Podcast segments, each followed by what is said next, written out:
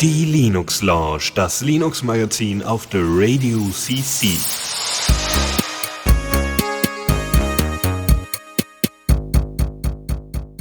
Stimmt. Einen wunderschönen guten Tag hier zur Linux Lounge. Es ist Montag, 20 Uhr und heute ist der Lukas dabei. Guten Abend. Guten Abend. Ja, du hast heute den größten Teil unserer Sendung vorbereitet, was mich sehr freut. Erstens weniger Arbeit für mich. Nee, das ist nicht der Grund, sondern dass du jetzt mal mehr Redeanteil bekommst, so wie es die gebührt. Habe ich sonst so wenig? Ach, manchmal kommt mir das so vor, ja. Ich weiß nicht, wie es da den Hörern geht. Kann man dann ja irgendwie kommentartechnisch bei uns hinterlassen. Aber ich habe also, ne, aber es ist immer noch ein anderes Gefühl, wenn man selber die Sendung mitmacht, als äh, wenn man sie hört. Nun gut, aber ähm, ja, gibt's gibt's sonst Sachen, die die es noch anzusprechen gilt eigentlich? Irgendwie mhm. Sachen, die dir jetzt neulich passiert sind, Tools, die dir irgendwie untergekommen sind, außer dass sie jetzt vielleicht schon mit in der Linux Lounge vorkommen? Mhm. Also Games. Ähm, nee, nichts, nichts, worüber ich sprechen könnte. Okay. Bei mir war es nur eine Kleinigkeit. Ich habe versucht, auf einem Uber Space, also hier so einem Shared Hosting Service, äh, ein WCAN aufzusetzen, was so eine Trello-Alternative ist und das hat einfach nicht funktioniert. Und ich weiß einfach nicht warum und verzweifle deswegen ein wenig, weil ich will ein WCAN haben, weil WCAN ist toll. Es gibt noch Restia Board, was, also wir haben beide mal vorgestellt in der Linux Lounge. Ähm, aber Restia Board finde ich jetzt vom Aufbau her nicht so schön und wenn man schon Open Source haben kann, dann gerne auch etwas, was einem eher gefällt und besser funktioniert. Und ähm, naja, also wer das irgendwie mal aufgesetzt hat, und ich habe auch kein Tutorial oder sowas gefunden, wer das irgendwann mal aufgesetzt hat, bitte, bitte irgendwie Mail an mich oder gerne auch einfach einen Blogbeitrag schreiben und die an uns schicken. Äh, Würde mich persönlich sehr freuen, wenn ihr da mit dem Uberspace, äh, ähm, wie soll ich sagen, Erfahrung habt. Weil da ist ja nochmal deutlich abgespeckter Kram, ist, äh, ist ja äh, V-Server. Nun gut, also das nur dazu. Ansonsten würde ich sagen, können wir sofort loslegen mit, was es denn so Neues gibt. Und zwar Neues aus dem Repo. Und da ist die erste Nachricht äh, schon ähm, e eventmäßig unterwegs, nämlich äh, Cody ist in der neuen Version erschienen. Ich habe deine Überleitung gerade nicht verstanden, aber gut. Ähm, ja, Cody nicht. in der Version 16. Um, viel ist jetzt nicht so neu. Äh, anscheinend eher was im Background passiert. Ähm, sie haben jetzt zum Beispiel Event-Logging eingebaut. Siehst du? Das hier, Event. Äh, ah, du also, hast irgendwo Event gelesen. Genau, das war, das war nicht beabsichtigt. okay, bitte, ja. Okay. Ähm, ja, genau. Event-Logging ist, denke ich mal, klar. Das ist praktisch zum Debuggen, was man ja eigentlich nicht machen sollen, machen müsste aber trotzdem machen muss. Äh, genau. Sonst äh, haben sie den Add-on-Manager ein bisschen überarbeitet. Ähm, man kann jetzt sagen, dass äh, bestimmte Add-ons, ähm, also pro Add-on sagen, ob es äh, automatisch aktualisiert werden soll oder nicht. Ähm, und äh, was auch schon vorher möglich war, dass man auf frühere Versionen des Add-ons zurück, ähm, also ein Downgrade machen kann. Das ist jetzt äh, irgendwie woanders hingewandert unter den Aktualisieren-Button, was ein bisschen nicht intuitiv sein könnte. Ähm, zumal da irgendwie auch aus irgendwelchen Gründen noch äh, dann Add-on-Versionen für ältere Kodi-Versionen äh, auftauchen, was offensichtlich auch nicht gut ist. Aber gut, also zumindest gibt es da die Möglichkeiten mit Add-ons und so zu handhaben, was ja auch interessanterweise irgendwie ein, ein bisschen so ein Problem ist mit bei Cody, dass die halt äh, so eine, naja, dass Leute mit dem Projekt äh, Sachen anstellen, zum Beispiel irgendwelche illegalen Erweiterungen schreiben, die irgendwie auf illegale Quellen zugreifen oder so. Ähm, und da sind die irgendwie dabei. Also das habe ich, glaube ich, das habe ich nur beim Überfliegen gelesen, aber die haben da, sind da wohl ein bisschen dran. Ja. Sonst äh, haben sie ja, also Cody ist ja eigentlich primär Video äh, äh, zentriert, äh, aber die Musikbibliothek hat jetzt auch eine äh, Neuerung gekriegt und zwar kann die jetzt automatisch nach äh, neuer Musik scannen, was man ja eigentlich von den meisten Musikplayern kennt, so dass, dass der halt im Hintergrund schaut, ob irgendwie neue Dateien da sind. Wobei mich ein bisschen wundert, warum das nicht auch einfach Videos geht. Also, weil es sind ja eigentlich auch nur Dateien. Und irgendwie Metadaten parsen ist jetzt auch schnell getan. Na, aber gut. Mhm. Also wäre zum Beispiel ein Feature, was ich praktisch fände. Okay. Ja. Hast du es mal irgendwie aufgesetzt? Oder achso, Entschuldige, war noch was. Ja, also ich hab's mal im, sporadisch immer wieder mal benutzt. Ist manchmal halt irgendwie, wenn ich irgendwas lokal habe, was ich mir anschauen will, irgendwie Serien, dann benutze ich es auch gerne, aber sonst ist es halt irgendwie nicht so praktisch. Ähm, ja, ich hatte da auch ein bisschen Probleme mit so verschiedenen Quellen, so dass ich irgendwie teilweise Sachen auf dem Lokal hatte und teilweise auf einer externen Festplatte. Mhm. Das mag Cody auch nicht so gern. oh. Also der kommt damit nicht klar, dass die Sachen halt manchmal da sind und manchmal nicht. Gut. Ähm, genau, und was sie noch als Feature hinzugetan haben, ist, dass man jetzt noch lange Tastendrücken zum Beispiel auf Fernbedienungen erkennen kann, Mhm. ähm, wodurch man die Tasten nochmal belegen kann. Sehr Was Bei, sie hatten das Beispiel für Smart TVs, dass da irgendwie keine Taste ist, um das Menü aufzurufen, äh, dass man das dann so lösen kann. Sehr cool. Ja, oder auch für andere Funktionen. Ne? Also Sachen, die eine Ja. Person besonders oft benutzt und dann eben nicht dauernd danach suchen möchte, raussuchen möchte, das ist natürlich super. Sehr schön. Jo, genau, das war's dann mit Cody. Ja, Multimedia war das Stichwort. Wir äh, werden jetzt ein bisschen eindim eindimensional, was das Medium angeht. Es geht um Adur in der Version 4.7 und ähm, da sind wieder ein paar Neuigkeiten dazugekommen. Ihr wisst ja, äh, Adur ist äh, zu, also als Mi Musikproduktionssuite gedacht, die früher noch äh, die Abhängigkeit Jack mit drin hatte, auch immer noch Jack besitzt und Jack-Unterstützung besitzt, aber ähm, zu einem großen Teil halt nicht mehr davon abhängig ist, sondern kann jetzt halt auch schon längere Zeit Puls Audio und existiert halt auch schon seit über zehn Jahren, also ist schon sehr beeindruckend. Und sie haben jetzt ähm, einige Detailverbesserungen mit drin, ähm, natürlich Korrekturen und ne, Bugs und Fixing und so weiter, das kennen wir ja alles. Und ähm, es gab aber noch ein paar Sachen, die ein bisschen interessanter sind, vielleicht für den einen oder anderen. Es gibt Geräte von einer Firma namens Mackie und äh, viele davon sind jetzt deutlich besser supported. Ähm, es gibt ähm, eine, wenn ihr exportiert, wenn ihr Audiodateien exportiert, gibt ihr eine deutlich detailliertere Analyse dieser exportierten Audiodateien an. Ja, also gibt einfach mehr Informationen. Erstens, die ihr ändern könnt und zweitens, die ihr dann nach dem Export sehen könnt, was passiert ist. Also nicht nur die Zeit, sondern noch andere Sachen. Ähm, dann gibt's noch Support bzw. aktualisierte MIDI-Bindungen für andere Geräte wie das Akai MPK Mini oder das Novation Launch Key 25. Ähm, außerdem, es war noch irgendwas, genau, ne, da, das war schon. Und äh, ja, es gibt jetzt äh, quasi, man kann sogar auf das Windows Audio MIDI IO Backend zugreifen. Das kann man über eine Option freischalten, was ziemlich cool ist, wenn man es denn benötigt wie auch immer das dann stattfindet. Also ich gehe mal davon aus, dass es, also Adur ist ja Multiplattform und äh, wird deswegen auch unter Windows laufen und deswegen dieser Support dafür. Das ist cool, wenn man es braucht. Oder wenn man lieber mit Windows arbeitet, warum auch immer. Nun, ansonsten äh, war's das. Also schon ganz witzig. Also Adur hat ja die Besonderheit, dass ihr den Quelltext einfach so bekommt. Ne? Ist ja Open Source, ist auch unter GPL und so weiter. Aber wenn ihr eine binär, äh, wenn ihr einen Binärpart davon haben wollt, also bin, binär, äh, mal, eine Binärdatei davon haben wollt, ausführbar, dann könnt ihr für einen Dollar euch das einfach als lauffähiges Programm von der Seite ziehen. Und ich finde, das ist ein super Weg, um das Projekt immer so ein bisschen finanziell zu fanden. Das reicht natürlich nicht für eine komplette Entwicklung, aber das ist total super. Ja? Die Leute, die sich auskennen, dürfen und die, die nicht, nicht. ja, ansonsten ist es sowieso in den Repos drin. Man kann auch ein monatliches Abo abschließen, auch sehr schön.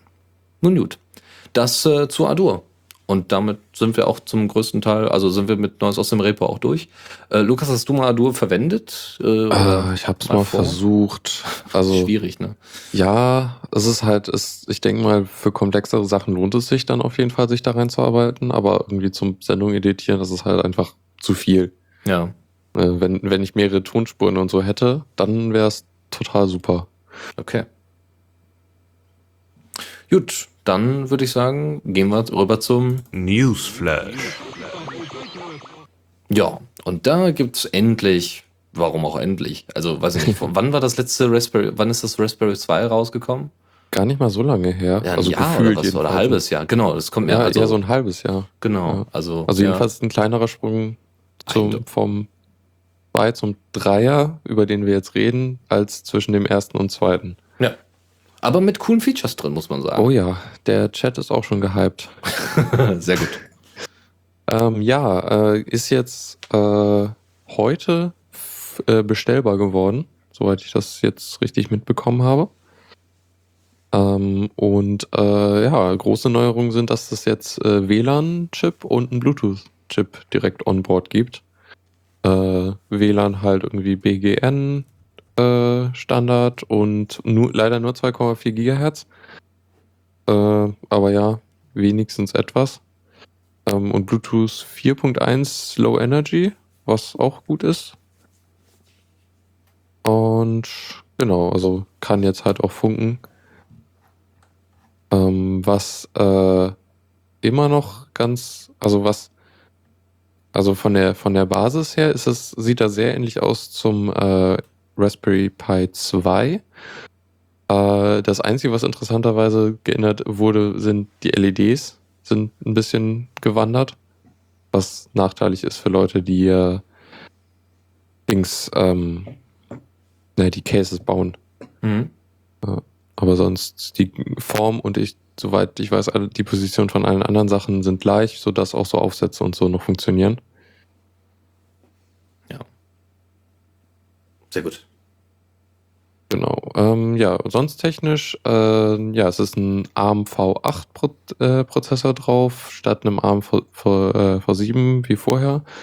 Diesmal mit 1,2 GHz. Es ist auch wieder ein Quad-Core. Sollte, hatte ich jetzt nicht direkt gelesen, aber äh, spricht nichts dagegen. Ja. Mhm. Ähm, äh, 64-Bit. Das Ja, ist wow. auch nicht verwunderlich, aber Aber trotzdem schön. Ja. Und äh, RAM, wie, war, war, wie viel? Ich hatte das gar nicht. äh, Ein die Gig? Zahl noch nicht. Hat sich das, war, war es nicht vorher auch schon? Ich, ja, ja, genau. War, war glaube ich, Ja. ein Gi- Also Neti sagt hier ein Gigabyte im Chat. Okay, Deswegen. gut. Schade eigentlich. Also da hätte ich, wäre schön gewesen, wenn sie da irgendwie noch ein bisschen Mhm. was draufgepackt hätten, weil dann hätte ich das su- super als Desktop-Rechner irgendwo im Hackerspace als, als Terminal oder sowas Ja. verwenden können. ja, wäre das Ding ist halt, RAM ist halt, wird halt bei, bei leider immer mehr gebraucht bei so Desktop-Applikationen. Ja. Das ist irgendwie schon echt zentral. Ähm, was auch noch nicht so wirklich verbessert wurde, ist die GPU. Ich kenne mich jetzt nicht genau mit der von dem Pi 2 aus, aber hier im Heise-Artikel sagen sie halt, da hat sich nicht viel verbessert. Ähm, da ist halt noch, also kein, äh, keine Hardware-Dekodierung für H265 zum Beispiel.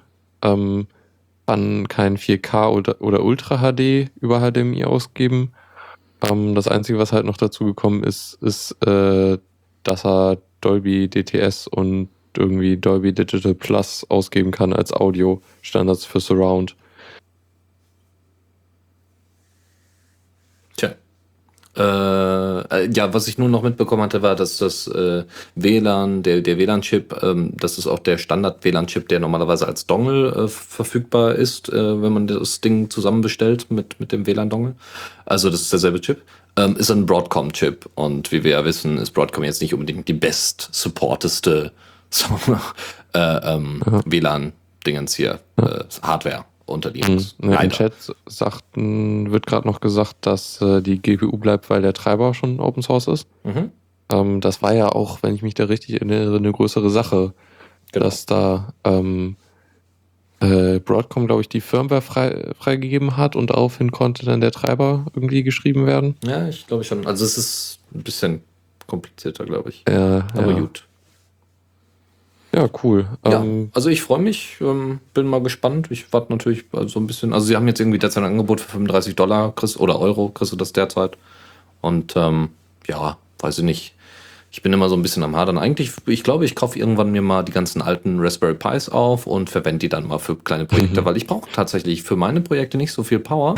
Nur wenn ich dann mal wirklich so eine kleine Desktop-Applikation laufen möchte, also ein bisschen mehr machen möchte, dann würde ich mir auch einen Raspberry 2 oder 3 holen. Also wahrscheinlich jetzt eher 3, weil V8 ist schon mal ganz schön. das macht schon viel aus, selbst wenn der. RAM dann wenig ist. Mhm. Gut, sehr schön. Gut, kommen wir zu anderen Sachen, nämlich zu Open Data. Eigentlich mein Steckenpferd. Ich bin ja ganz großer Fan von Open Data. Wir haben uns im Hackerspace mal so ein Hackathon veranstaltet zum Thema Open Data äh, und ähm, machen ja hier regelmäßig auch bei uns den netzpolitischen Abend.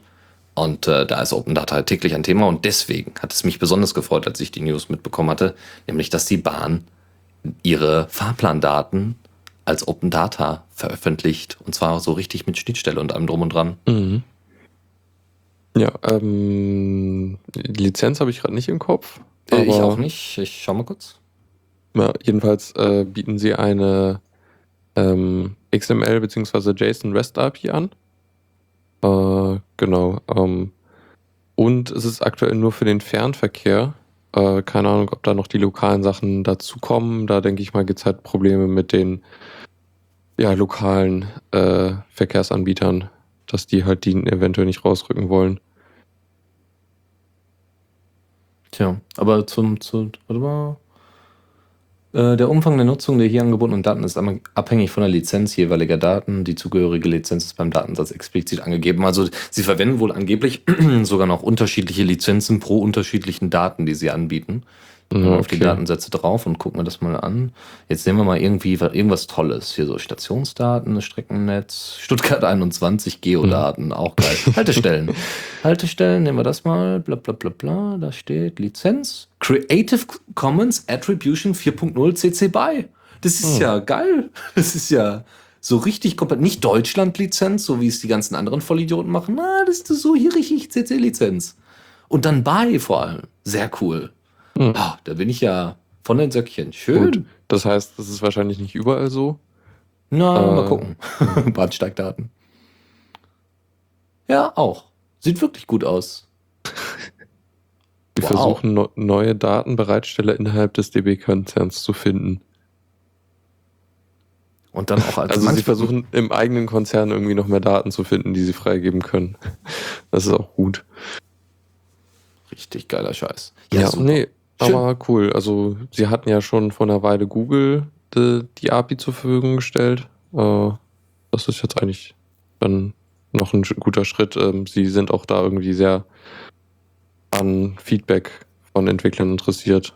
Also das freut mich, Mhm. dass sich die Bahn da bewegt, weil es kann die Bahn halt auch nur noch beliebter, also weil, ne, ist ja auf einem Mhm. All-Time-Low von der, von der Beliebtheit her die Bahn. Aus guten Gründen. Aber ähm, bei sowas freut mich das immer, weil es sind so die, es sind eigentlich Riesendinger für solche alteingesessenen Firmen und Unternehmen und Strukturen wie bei der Bahn. Ja, ähm, auch wenn man immer so sagt, ja, jetzt haben sie halt die Daten released. So what? Aber es ist halt ein Riesending. Ja, das ist Mhm. äh, echt schon super. Ja, freue mich. Sehr gut. Kommen wir zu nicht so erfreulichen Dingen, würde ich sagen. Und zwar zu einer kritischen Lücke in glibc. Ja, das ist jetzt auch schon eine ganze Weile her. Ich glaube, das war kurz nach unserer letzten Sendung. Mhm. Ähm, das Thema ist schon- fast wieder durch. Ja, eigentlich. Trotzdem Bericht Wenn ihr jetzt nicht gepatcht habt, seid ihr sowieso verloren. Ja. Ja, wir kommen später noch zu anderen Sachen. Ui. Ähm, ja, also war halt schon mal wieder so eine größere Lücke, die wohl anscheinend schon seit Sommer letzten Jahres irgendwie bekannt ist bei den Entwicklern, aber noch nicht so wirklich äh, ja, gefixt wird. Äh, also sie hatten das halt nicht so auf der Prioritätsliste. Ähm, also es geht dabei um äh, die Systemfunktion get ad, ad, adr info, ähm, die halt dazu da ist, äh, Netzwerknamen über DNS äh, aufzulösen. Und äh, da kann, kon, konnte man halt durch zwei präparierte DNS-Pakete halt äh, einen Speicherüberlauf äh, erzeugen, wodurch dann halt irgendwie halt, naja, äh, Code äh, außerhalb der, der, der, des Speichers halt irgendwie, also des allokierten Speichers für den Prozess äh, äh, geschrieben werden kann. Und ja, das ist, also das tatsächlich ausnutzen ist ein bisschen schwerer, ähm, weil es ja diese tolle Technik namens ASLR äh, gibt. Äh, steht für Address Space Layout Randomization, ähm, wodurch halt dann, also der zugeteilte äh, Adressraum im Speicher halt ähm, zufällig äh, verteilt wird. Aber trotzdem ist es wohl möglich, das auszunutzen. Ähm, halt, indem man halt die DNS-Pakete schickt. Das kann man halt auch über einen Man in the Middle machen. Da braucht man keinen eigenen DNS-Server für. Und ja, das äh, war halt doch ziemlich verbreitet. Also es ist, betrifft jetzt auch nicht nur, äh, also es betrifft im Grunde jeden Prozess, der irgendwie einen DNS, äh, also die diese Funktion benutzt und irgendwie eine DNS-Auflösung macht. Äh, irgendwie, in, sie haben es gefunden oder die Sicherheitsforscher bei Google haben es gefunden äh, beim Nutzen von SSH. Aber zum Beispiel Angenehm. auch bei sudo äh, kann das irgendwie auftreten. Nicht so schön. Jo, das äh, ja, ist halt mal wieder so eine größere Sache und jetzt müssen alle patchen. Ja, yeah. ja, ich habe schon alles weggepatcht, was so geht. Ja, wie sieht's denn eigentlich mit dem, mit dem anderen Vorfall aus, der auch, nee, also es gab ja noch mehrere, scheiß, scheiße, also es ist ja, hm? äh, wie sieht's denn Ja. mit einem weiteren Vorfall aus? Kann man da irgendwas patchen? Äh, rechtzeitig ja, ansonsten äh, muss man zahlen. äh, ja, äh, also einmal gibt's hier jetzt schon seit einer Weile diesen äh, Windows-Trojaner, bei dem wir erstmal verschont sind. Äh, also der das Ganze nennt sich Ransomware, äh, was sich halt einmal, was einmal die Festplatte verschlüsselt und dann Geld, Bitcoins dafür haben will, dass die wieder entschlüsselt wird. Ähm, und das, der Kryptotrojaner Locky ist da gerade und äh, wird halt sehr aggressiv verbreitet. Äh, aktuelle Verbreitungszahlen kenne ich jetzt nicht, aber das irgendwie im Heise-Artikel stand so jede Stunde irgendwie mehrere tausend Rechner. Aber äh, das kann jetzt auch nicht nur Windows irgendwie betreffen, sondern in diesem Fall gibt es noch einen anderen, der sich Webserver krallt und die dann halt entsprechend auch äh, verschlüsselt. Äh, nennt sich CTB-Locker und ja, macht im Grunde genau das gleiche. So verschlüsselt halt die wichtigen Daten, sucht halt nach bestimmten Dateiendungen ähm, und ja, zeigt dann eine Nachricht an, dass man zahlen soll, an welche Adresse und so. Und hoffentlich, also in der Regel kriegt man dann halt auch von den Erpressern so eine Software, die halt den äh, ganzen Content dann entschlüsselt. Ganz schlecht. Ganz unangenehm. Äh, okay, an Lukas. Termin OpenSSL-Patch und Lücke am 1.3. Hm, Okay. Okay, bin verwirrt. Also ich glaube, es geht genau um den Fall, dass man, dass der, ist der dann über OpenSSL irgendwie reingekommen? Der, Nee, Morgen gibt es eine Lücke. Okay. so, also das ist, das ist noch eine andere News. Okay, Äh, andere ist, Geschichte. kommt in zwei Wochen dann. Morgen gibt es eine Lücke. Ja, morgen, Ja, Kinder, wird es was geben. äh, genau, Infi Infektionswege von diesem Kryptotrojaner sind halt, Überraschung, äh, ähm, hier WordPress primär. Was, ja, also leider ist WordPress so irgendwie das Ding, was in der Regel genutzt wird, ähm, weil es halt so sehr verbreitet ist. Und halt auch andere Sicherheitslücken, die, die in irgendwie Con ähm, Content-Management-Systemen drin sind oder in PHP oder so. Ja, da heißt es auch wieder nur äh, Software auf dem neuesten Stand halten. Ja. Wo es, ja, äh, also ja, hm, genau. Jo, das sollte es eigentlich gewesen sein. Ähm, ja. Linux Mint hat es ja noch nicht, oder? Nee, genau. Noch, noch, noch mehr schlechte Security-Nachrichten leider.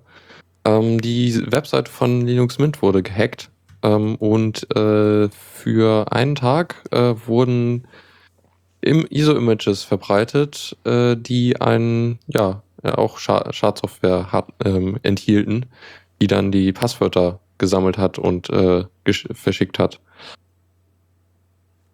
Und ja, das ist auch irgendwie ein bisschen ungünstig. Das wurde zum Glück direkt am Tag danach dann entdeckt. Ähm, ja, trotzdem. Ja, also es müsste, also im Idealfall müsste sowas sehr schnell auffallen, wenn man halt regelmäßig die äh, Prüfsummen checkt. Von dem, was man da runterlädt. Macht halt nur keiner. Also Ja. selten. Und äh, das Problem war übrigens nicht, ähm, dass, also ja, man hätte das damit umgehen können. Das Problem war di- diesmal keine Lücke irgendwo in irgendeiner Software, die das möglich gemacht hat, sondern einfach falsch konfigurierter WordPress-Instanz. Das war das Problem. Ja. Ja, WordPress mal wieder. Ja, viel mehr lässt sich dazu eigentlich nicht sagen. Da muss, also falls man in, also sie haben den Zeitraum 20. Februar bis äh, morgens 21. Februar, glaube ich. Äh, trotzdem, also so würde ich halt im Zweifel alles, was man in, in der letzten Zeit darunter geladen hat, kontrollieren. Und im Zweifel neu installieren. Oh, okay. Und Tor sagt im Chat, weil äh, WordPress wurde nicht geupdatet. Tja. Nee, das glaube ich, wie gesagt, Oder? nicht. Äh, also ich habe, wie gesagt, das anders gehört. Ich glaube, es war eben keine, kein Update, aber es glaube, es steht hier auch, glaube ich, nicht, oder? Mhm. Nee, steht jetzt zumindest in dem heiße Ding nicht. Ich guck noch mal. Also ich bin mir da relativ sicher, dass es, äh, dass es am Confix lag. Aber gut, wir können ja erstmal weitergehen und dann gehe ich mal hier. Ja. Äh, Treiber. Gut. Was haben wir jetzt? Äh, kein, keine schlechten Nachrichten mehr, eigentlich eine gute, auch wenn sie sehr spät kommt. Äh, Nvidia veröffentlicht endlich äh, die Firmware, äh, die sie vor ein, anderthalb Jahren versprochen hatten. Ähm, Hintergrund dazu ist, dass die neueren, äh, wie heißen sie, Maxwell, immer diese äh, Prozessornamen. Äh, wo ist es? Maxwell CPU, äh, GPUs, genau.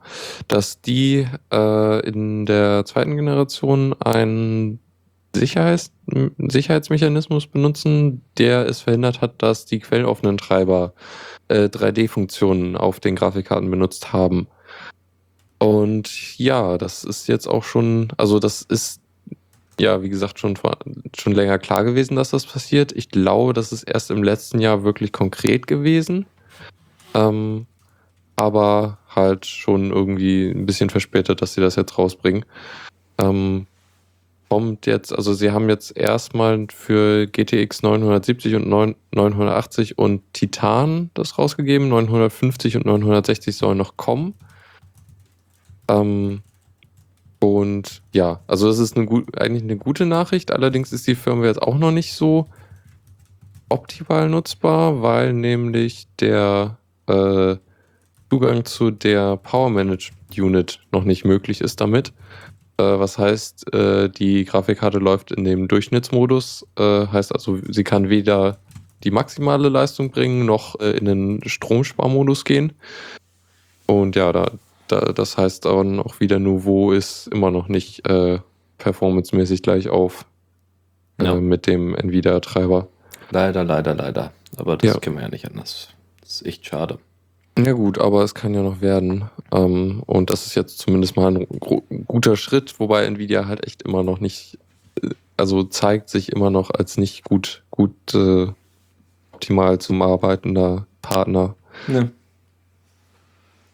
Nun Tja. gut. Aber Nvidia sind wir, benötigen wir, glaube ich, für die nächste Rubrik leider doch äh, immens.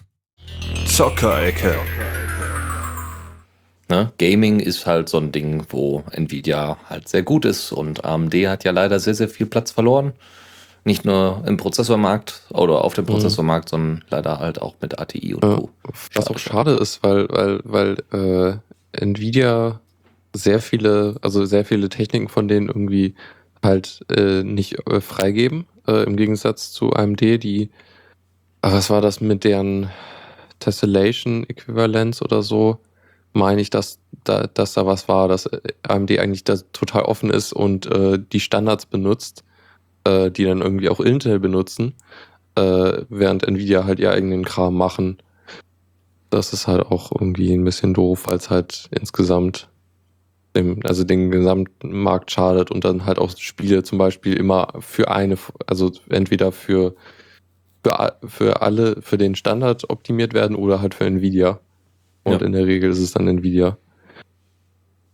Ja, ähm, ja, aber we weg, weg von den äh, Grafikkarten hin zu ähm. Spiele-Engines. Ja. Und zwar, das ist, also das ist glaube ich schon echt lange her, die News, aber ich wollte sie trotzdem mal erwähnen, weil es eigentlich eine ganz coole Sache ist. Äh, Amazon hat nämlich eine Game Engine vorgestellt, nennt sich Lumberyard, ähm, ist kostenlos Open Source und äh, basiert auf der Cry-Engine, die sie äh, von Crytek lizenziert haben. Was wohl, also habe ich gehört, Crytek damals aus einer finanziellen Notlage gerettet hat. Also da gab es damals vor ein paar Jahren so ein, also ging es denen nicht so gut und dann kam halt so, ja, jetzt, äh, wir haben da so einen großen Deal gemacht und äh, Geld Geld gekriegt für irgendwas, worüber wir nicht reden können. Aber wie geil ist das denn? So, ja, wir haben gerade Probleme. Und dann kommt Amazon so vorbei. Was? Ihr habt Probleme? Wäre doch schade, wenn was eurer Firma zustoßen würde. Würdet ihr mhm. mit uns eine Lizenzvertrag ja, unterschreiben, also, damit wir das open sourcen können? Ja, ja, langfristig ist es halt überhaupt nicht praktisch ähm, für Crytek, weil im nee. Grunde die, also es ist jetzt nicht exakt die gleiche Engine, aber sie basiert halt stark darauf. Ähm, ja, also langfristig ist das nicht so super, denke ich mal. Ähm, ja, also das, was sie anbieten, ist ziemlich äh, umfangreich eigentlich. Sie bieten einen Editor, grafisches Scripting-Werkzeug. Ähm, ja, das Ganze ist in C++. Ähm, und ja, äh, Zielplattformen sind irgendwie aktuell schon PlayStation 4, Xbox One und Windows. Dazu soll dann Virtual Reality kommen, der, also äh, mobile Plattformen OS X und auch Linux dann. Ähm, also sie wollen so ziemlich alles anbieten. Äh, zudem bietet die Engine halt direkten Integration von äh, äh, Twitch und anderen äh, Amazon Cloud Services. Und das ist halt auch sehr, so der Punkt, wo sie dann halt äh, ähm, halt da, da das Geld verdienen wollen, halt indem sie ihre Amazon Cloud dann äh, anbieten. Sie haben da auch einen speziellen Service gestartet, äh, mit dem man dann halt äh, Spiele deployen kann und so Multiplayer-Sachen machen kann. Ähm, ich habe jetzt widersprüchliche Sachen gelesen. Ich bin mir nicht ganz sicher, ob das in der Lizenz drin ist, dass man dann, wenn man irgendwie Online-Services nutzt, dass man dann bei Amazon sein muss. Weil ich hatte jetzt auch äh, gelesen, dass das ist halt so, dass sie einen sehr stark dazu motivieren, weil sie halt äh, das so gut integrieren in die äh, in, äh, in Lumberyard. Mhm. Von daher bin ich mir ganz sicher, konnte ich jetzt auch nicht äh, rausfinden. Aber ja, also wenn, wenn man jetzt halt ähm, nicht unbedingt äh, was mit äh, Online-Multiplayer und so machen will, dann ist es halt auch gut so nutzbar. Genau. Ja, ich glaube, das war alles. Noch, äh, genau, eine Nebennews, äh, die, die äh, dazu gehört, ist, ist in der englischen äh, Lizenzregelung zu dem äh, zu der Engine gibt es einen Paragraphen über so wann diese wann die äh, Engine nicht benutzt werden kann, halt so in Leben, lebens- oder sicherheitskritischen Systemen, äh, zum Beispiel Nuklearanlagen, bemannte Raumschiffe und äh, militärische Nutzung.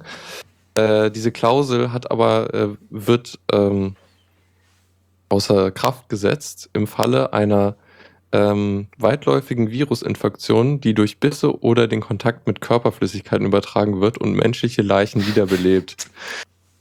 Also ganz simpel, die Lizenzausnahme ist gesetzt, sobald die Zombie-Apokalypse auftritt. Genau. Sehr schön. Sehr witzig, Schöner. Sehr hübsch gemacht, äh, guter Marketing-Gag. Gut. Ja, wie gesagt, also äh, dachte mir sowas, also ich hatte mir sowas, äh, finde sowas ja schön, ne? Ah, ja, super, Open Source Gaming Engine, kommt gleich noch eine weitere dazu. Und ähm, äh, aber äh, wenn das so stark angebunden an äh, die Amazon Web Services ist, dann äh, nee, danke. ja, also dann hoffe, hoffe ich mal drauf, dass das irgendwann geforkt wird, wenn es eine ordentliche Open Source Lizenz hat. Und äh, dass da die ganzen AWS-Dinge einfach rausgeworfen werden und mhm. regelmäßig die Patches, die eingespielt werden, nach und nach einfach wieder importiert werden. Ja. Nun gut. Kommen wir zu anderen Dingen. Kommen wir endlich mal wieder zu einem hoffentlich sehr guten First-Person-Shooter. Super hot. Yep, das, äh, da habe ich über Bande äh, so ein bisschen mitgekriegt, dass es also so, also ich folge jemanden auf Twitter, der ziemlich begeistert ist von dem Spiel, auch schon seit, in, also aus den frühen Stadien, als es ein Game Jam Spiel war und dann halt auf verschiedenen äh, Game Festivals immer wieder vorgestellt wurde. Ähm, ja, und äh, bin da auch irgendwie interessiert auf jeden Fall. Das klingt sehr gut. Ähm, da das Ganze ist ein First-Person-Shooter äh, mit dem Twist, dass äh, die Zeit stehen bleibt, äh, solange man sich nicht bewegt. Das heißt also, wenn man irgendwie sich fortbewegt mit der Figur, läuft die Zeit normal. Und wenn man die Kamera bewegt, dann läuft sie auch aber nicht ganz so schnell. Ja, und das macht das Ganze zu einem fast puzzelartigen Spiel. Ähm, und äh, ja, äh, der ganze Look ist äh, doch sehr cool. Voxel, Ähm, Voxel, Klötzchen, Pixelgrafik. ja, man kämpft so gegen äh, Kristallmännchen, äh, die dann halt so bei, bei Schüssen zerschüttern. Cool. Ja, und äh, genau, ist halt äh, Cross-Plattform erschienen, jetzt vor ein paar Tagen. Äh, der Story-Modus äh, ist wohl nicht so lang, nur so zwei Stunden. Ähm, dann gibt es halt noch so äh, Challenges. Und äh, ja, also es gibt so ein bisschen die Kritik, dass eventuell nicht so lange Spaß machen wird. Allerdings gäbe es halt die Möglichkeit, dass man Community-Level noch ähm, dazu bringen könnte und dann gäbe es halt quasi unendlich viel Content für das Spiel. Weil das Cool. Spielkonzept hat, glaube ich, sehr viel Potenzial. Auf jeden Fall. Auf jeden Fall. Vor allem, wenn man, also tatsächlich, na gut, wie will man das im Koop spielen, wenn einer sich nicht bewegt?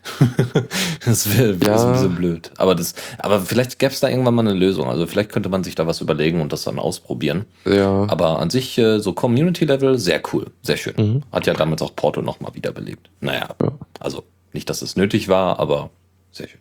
Äh, kommen wir zu äh, Street Fighter 5, was für SteamOS veröffentlicht ist, also wird, wird, genau. im Frühling. Ist, ist angekündigt, genau. Äh, Street Fighter 5 hatte ja vor kurzem den Release auf PC und Konsole, meine ich. Mhm.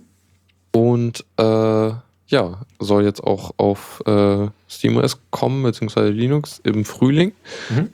Äh, Street Fighter ist, denke ich mal, so das bekannteste äh, Fighting Game. So, ich glaube, in der Regel einer gegen einen. Kenne mich Ja. da nicht so gut aus. Ja, ja, ja. Äh, genau. Ähm, und ja, also gab jetzt sehr viel Hoffnung auf den Titel. Also sie haben wohl so ein bisschen eine komische ähm, Veröffentlichungsstrategie geführt, in, weil sie quasi das Spiel nicht ganz fertig veröffentlicht haben, aber halt so weit, dass die Leute jetzt für äh, Turniere und so schon trainieren können. Hm. Ähm, von, also da gibt es irgendwie sehr viele Probleme, zum Beispiel im Online-Multiplayer, also jedenfalls bei Release und jetzt auch irgendwie in der Zeit danach. Äh, da gab es sehr viel negative Sachen. Ich glaube, soweit ich ge gehört habe, ist das Gameplay sehr gut. Äh, kann da aber auch selber nicht viel zu sagen. Okay.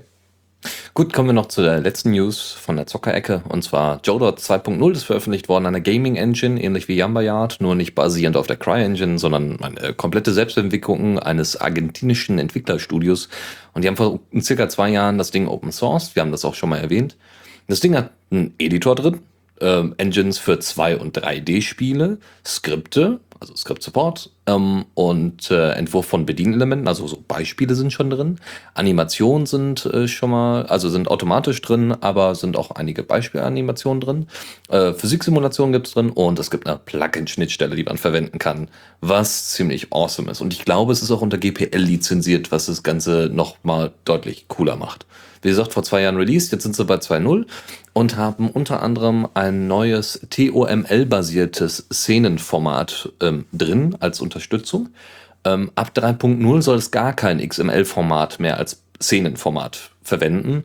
Das heißt, solltet ihr jetzt irgendwelche Spiele haben, die noch mit dem alten XML-Format laufen, dann updatet mal auf Jodo 2.0 und äh, formatiert das ganze Ding mal in, die, in das TOML-basierte Szenenformat ähm, damit ihr auch mit der 3.0er-Version ordentlich zurechtkommt. Äh, ansonsten haben sie eine bessere Übersicht im Editor, äh, im Editor durch ein neues Theme, was wir eingesetzt haben.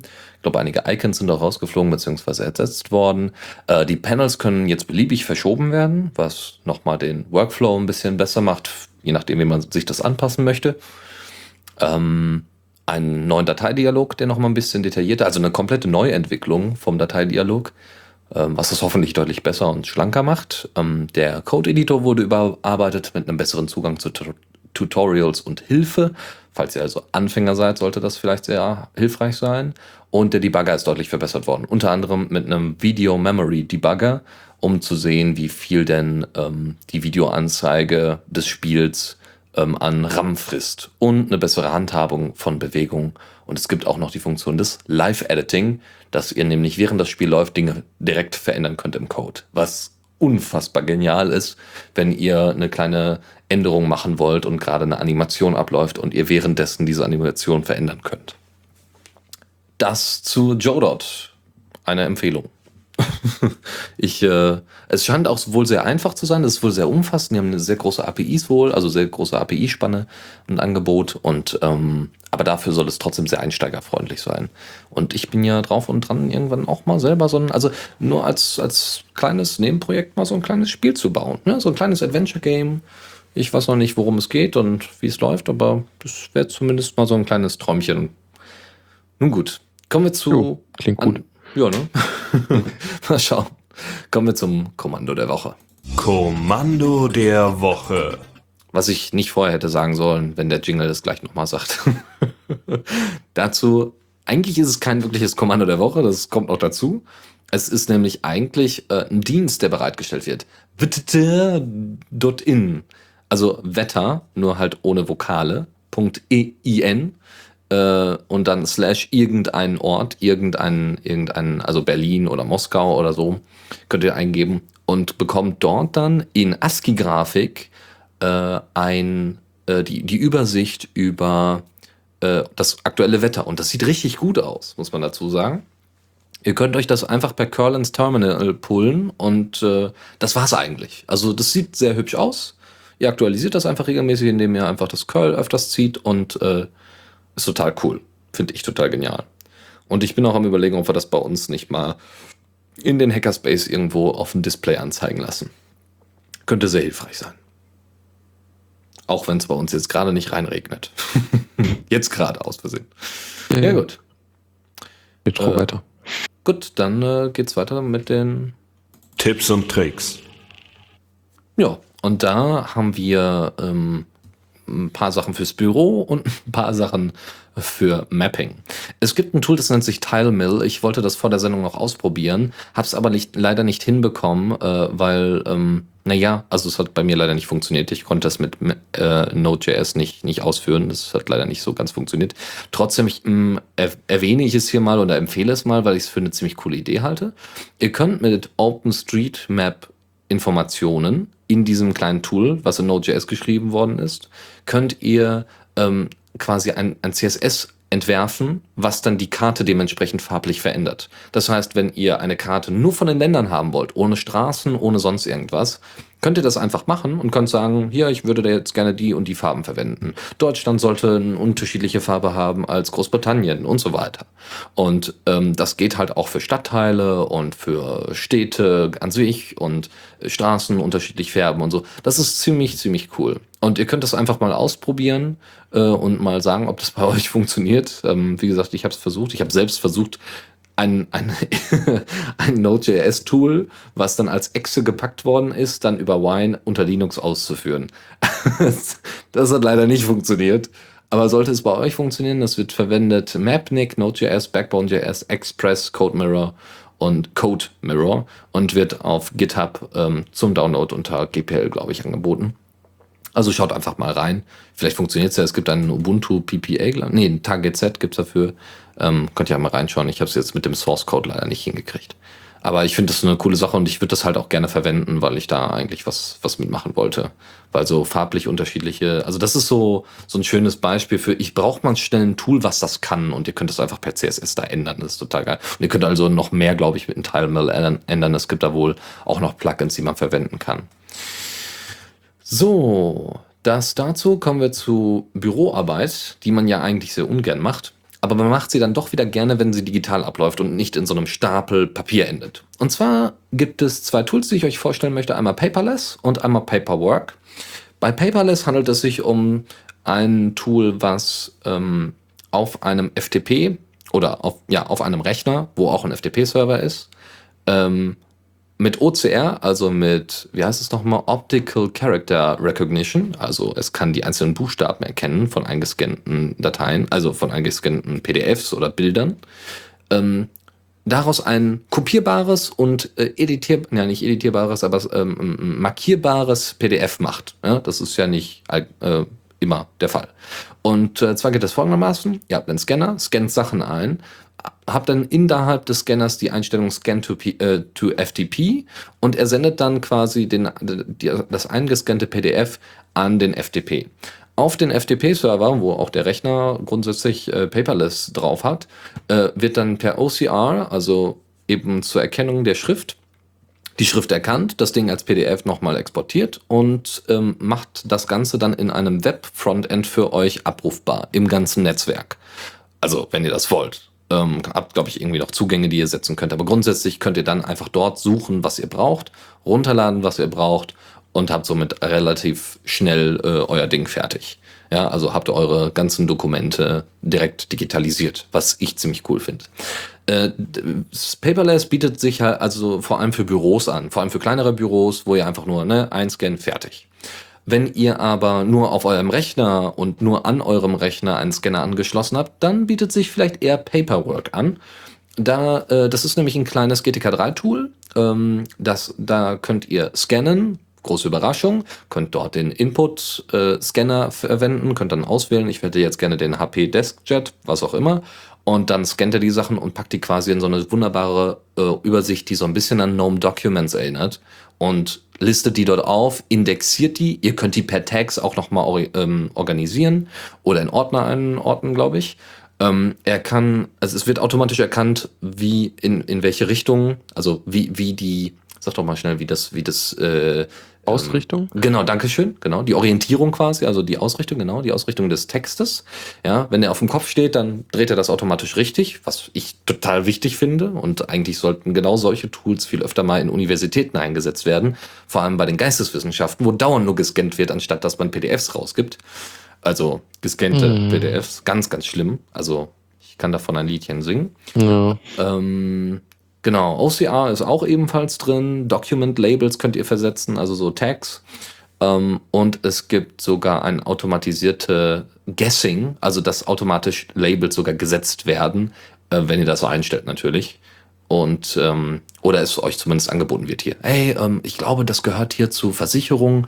Ähm, möchtest du, dass wir das mit Versicherung taggen? Und dann sagen sie ja oder nein. Suche ist natürlich drin und ähm, man kann die Scans sogar relativ schnell editieren, was ziemlich cool ist. Und natürlich ist da ein PDF-Support drin. Große Überraschung.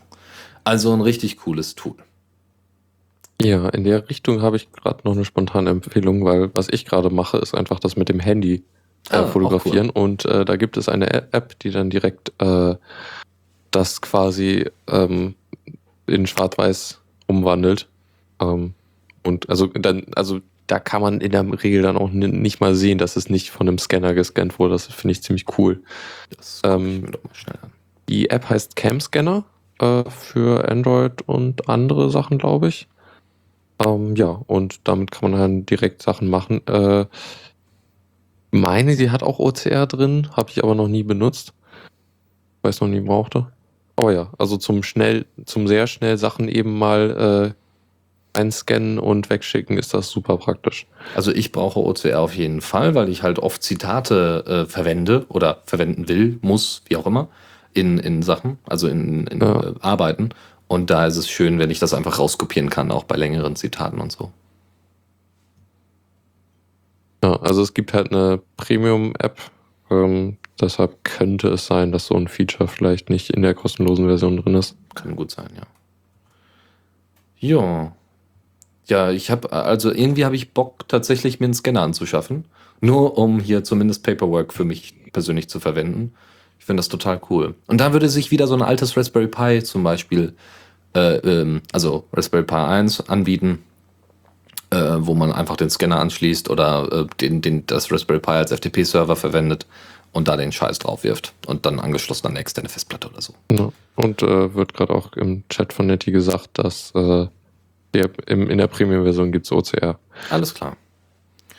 Gut. Äh, so, jetzt noch drei Link-Tipps. Und zwar der erste ist VeraCrypt, wie man mit VeraCrypt äh, unter Linux Sachen verschlüsselt und wie es funktioniert. VeraCrypt ist quasi der inoffizielle Nachfolger von TrueCrypt. Ihr wisst ja alle, was mit TrueCrypt passiert ist. Äh, wir machen nicht mehr weiter, weil wir glauben, es ist unsicher, nutzt TrueCrypt nicht mehr und alle so, hm. Dann gab es dann irgendwie noch Security Audits und die haben alle irgendwie nicht so wirklich was gefunden. Ja, man hätte am Code ein bisschen was ändern können, aber keine Sicherheitsleaks, also alles ein bisschen komisch. Ähm, andere Leute haben dann gesagt, okay, wir kopieren das. Wir, wir nehmen jetzt einfach den Code von TrueCrypt und bauen den um oder verbessern den oder was auch immer, übernehmen das und äh, nennen es VeraCrypt und wer das verwenden möchte, kann das dann in der Anleitung nachlesen. Eine weitere Anleitung ist, wenn ihr endlich, so wie ich jetzt nach und nach, ähm, muss ich mal kurz gucken, ob mein Key jetzt endlich generiert ist. Nein, immer noch nicht. Okay, dann muss ich den Key den nächste Mal woanders neu generieren. Ähm, und zwar genug, äh, genug PG-Keys erstellen oder PGP-Keys erstellen. Ist an sich ja kein Problem. Das kriegt man mit äh, GNU-PG selber unfassbar einfach hin. Will man diese aber in Evolution einrichten, braucht man schon ein bisschen mehr Know-how. Also finde ich, ist die Hürde doch ein bisschen größer, ist nicht so übersichtlich wie bei Enigmail. Also da mal reingucken und sich die Anleitung vom Fedora Magazine reintun. Und das letzte ist von, vom Linux und ich.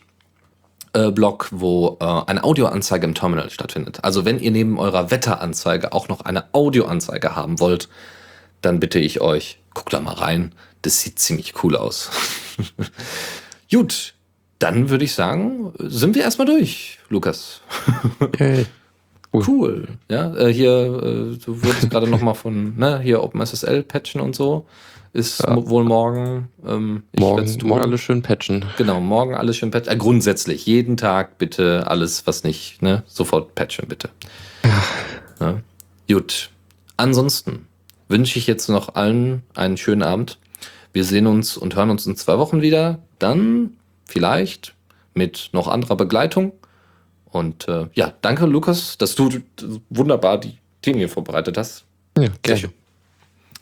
Ja, dann bitte, Lukas, dein Schlusswort. äh, macht immer eure Backups und patcht regelmäßig. und jetzt abschalten. In Erinnerung an Peter Lustig. Alles klar, bis dann.